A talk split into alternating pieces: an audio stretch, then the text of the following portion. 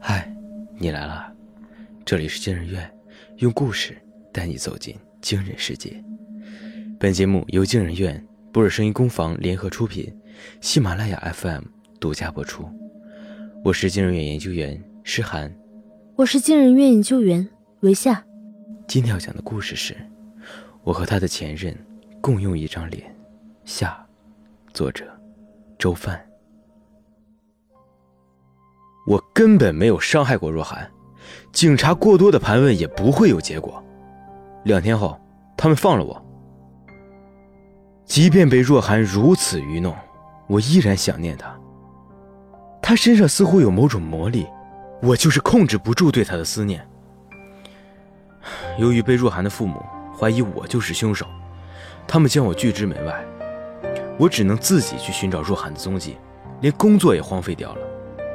根据警察的推理，若涵的失踪应该是遭到熟人的诱惑，而且是在江州的熟人。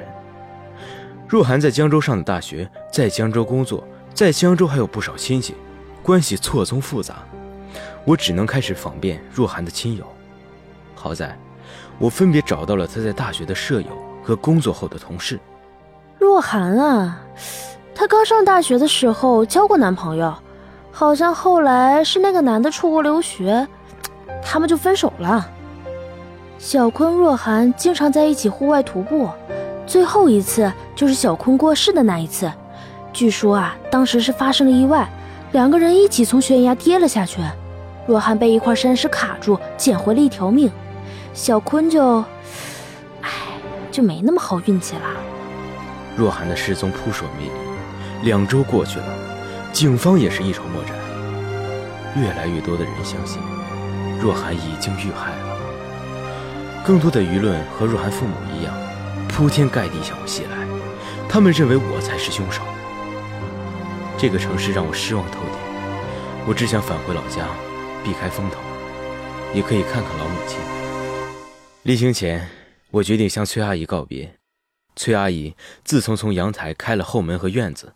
我通常从后门敲门，可今天敲了许久也不见他回应。我心想，他可能出去办事了，就在他的小院中静静的等待。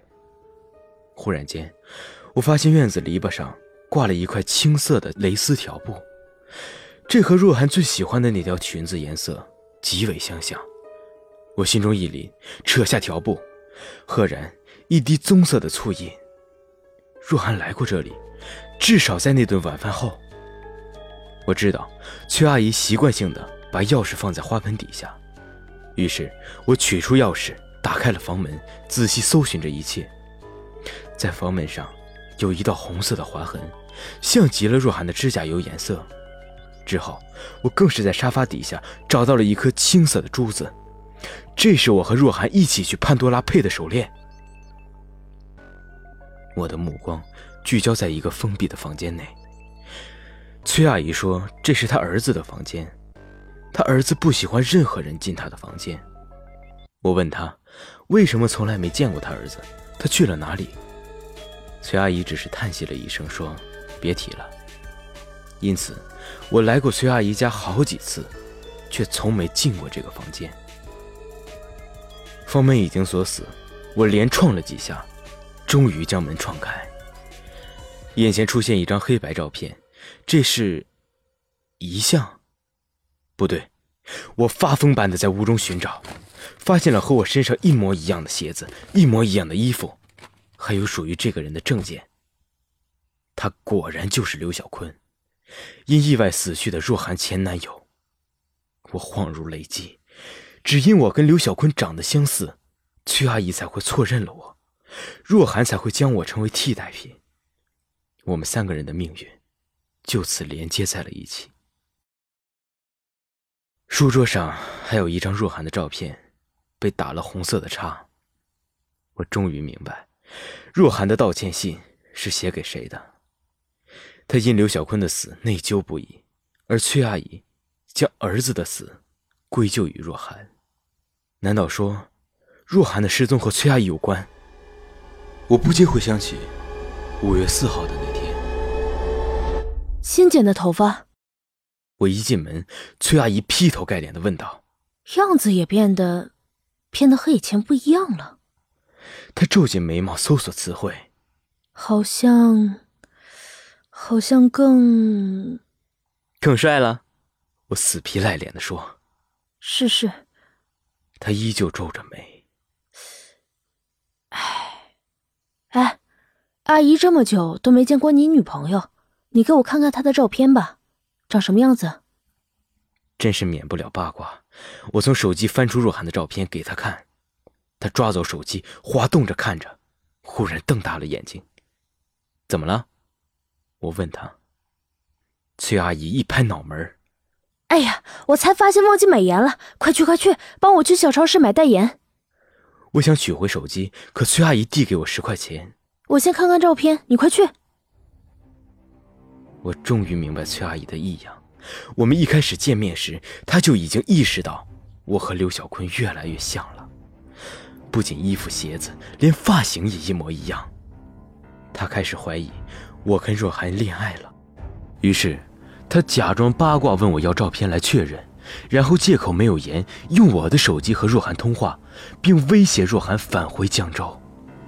若涵害怕被我发现真相，只能隐瞒。崔阿姨这样骗走若涵，难道是想给儿子报仇？我看见房间里落了薄薄的一层灰尘，说明他有几天没回来过了。他去了哪里？又把若涵藏在了哪里？当我意识到若涵很可能已经被他杀害时，心中犹如刀绞。我继续寻找着线索，在门口发现了崔阿姨的鞋子，上面沾满了黑色的污泥。我突然想到，地下室，只有下水道才会有这么黑的污泥。这个小区的物业形同虚设，一旦下雨，污水就会涌进地下室。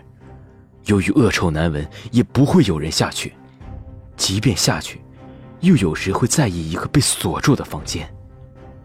我立即冲到地下室，果然地面湿漉，还留有不少的黑色淤泥。若涵，我大声呼喊她的名字，若涵。我继续呼喊着，咚咚咚，远处飘来两声微弱的砸墙声。若涵，若涵！我顺着声音走过去，终于在最深处的房间发现了声音的来源。这里漆黑一片，我打开手机电筒，一脚踹开里面的房间。一股浓烈的腐臭味冲得我几乎吐了出来。若涵形同枯槁的躺在一张破破烂烂的木板床上。瘦的几乎没有了人形，而且满身是伤痕，有些伤口已经开始腐烂。地面上放着大桶的矿泉水，旁边一个简陋的便盆，在污臭的地面上还躺着一具尸体，是崔阿姨。我上前抱住若涵干枯的身体，我没有丧生理智，我只听见她在我耳边无力地说：“对不起。”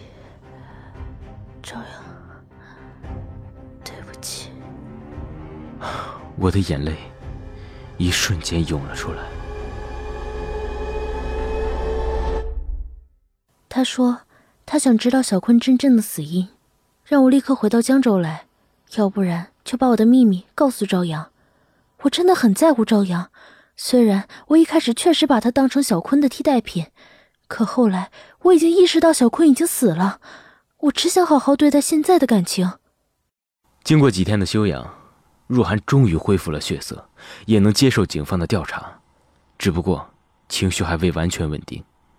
小坤的死，我也很内疚，我只恨自己没能跟他一起死。可崔阿姨一直觉得是我害死的小坤，还经常跟踪我、调查我，想找到所谓的我害死小坤的证据。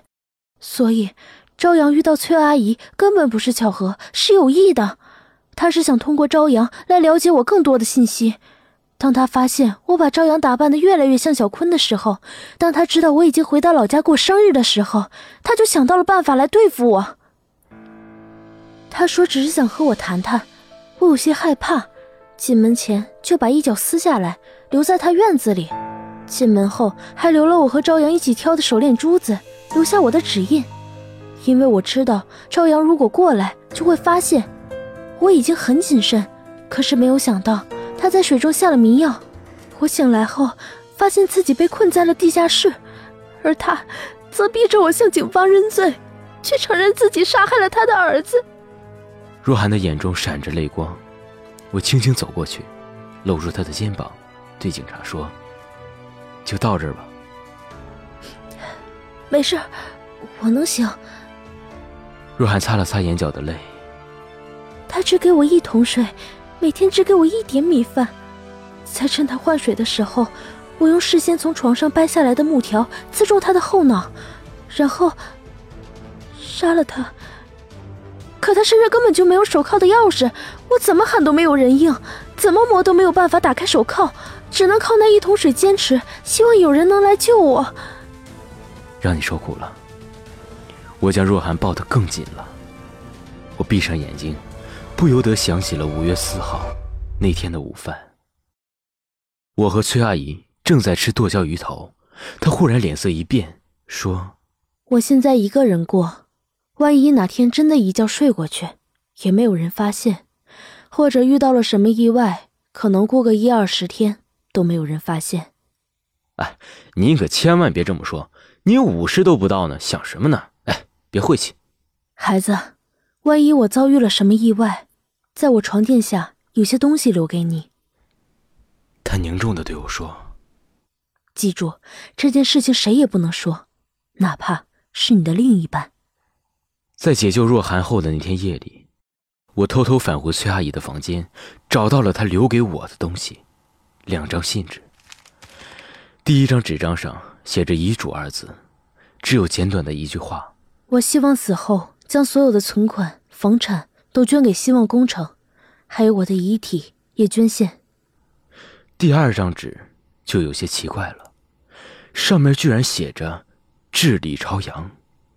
孩子，如果你能看到这封信，就说明我已经死了。杀我的人就是你的女朋友齐若涵。我儿子小坤的死并不是意外。小坤从小甚微，不会做任何风险大的事情。他太过于惜命，直到过世之前还从来没有去坐过飞机，因为一坐飞机他就会觉得恐慌。但在出事当日，他们基本上走的都是夜路，并未选择最安全的大路，而是山中的野道，这根本不符合我儿子的作风。那次出行也是齐若涵要求的，当时小坤和齐若涵已经闹得很僵。我问他们两个人分手的原因是谁先提出的，小坤说齐若涵只是把我当成复制品。所以孩子，你并不是第一个被齐若涵当成复制品的人。她在大学时遇到了初恋男友，却在临近毕业时遭受了背叛，于是她一直按照初恋男友的形象填补感情的空白。她也自此容忍不了任何人的背叛。从我们一开始只是巧合遇到，你还送我回家，阿姨就知道你是个好人。但是如果告知你真相，让你离开他的话，你也会被他列为谋杀的对象。你不要看她是个女人，她之所以没有被任何人怀疑，就是因为够狠。一个二十出头的女人在自己身上撞出这么多伤痕来，谁还会怀疑她？所有人都以为她也是受害者。所以孩子，你斗不过她。你要记住，如果我真出了事，就一定要警方在我死亡的现场找到他的犯罪证据。你相信他的话吗？若涵目不转睛地看着我，我当着若涵的面。将信撕成了碎片，他真是被迫害妄想症啊！那你会离开我吗？他仍是死死的盯着我的眼睛。哎，怎么可能？我笑了笑。为了避开舆论的风波，我决定将若涵带回我的老家休养一段。不巧的是，我老妈和舅舅一起去了乡下。唉，他什么时候能理解儿子对他的思念啊？总是在跟我玩捉迷藏。离开江州，警察给我拨来电话，说是发现了新的线索，让我远离若涵。他们正准备出发，将若涵缉拿归案。我自然没将这消息告诉若涵，只觉得心里难过。我又将失去真爱了吗？此时的若涵正在翻看我们的老相册。朝阳，你爸的照片怎么就这两三张？啊。他去世的早，只有结婚照。以前的相机是分辨率太低了吧，连你脸都看不清。我爸妈结婚时候买的傻瓜相机。相册只有这一本吗？为什么都是老照片呀？没有新的吗？哎，你高中以后怎么就没有照片了？高中寄宿，大学也在江州读的，哪有时间拍照啊？哎哎，你看看这张照片。若涵兴奋起来，她举着相册跑到我的面前，抽出那张唯一只能看清我妈面容的大头照。你快看，你妈年轻时长得和我好像啊！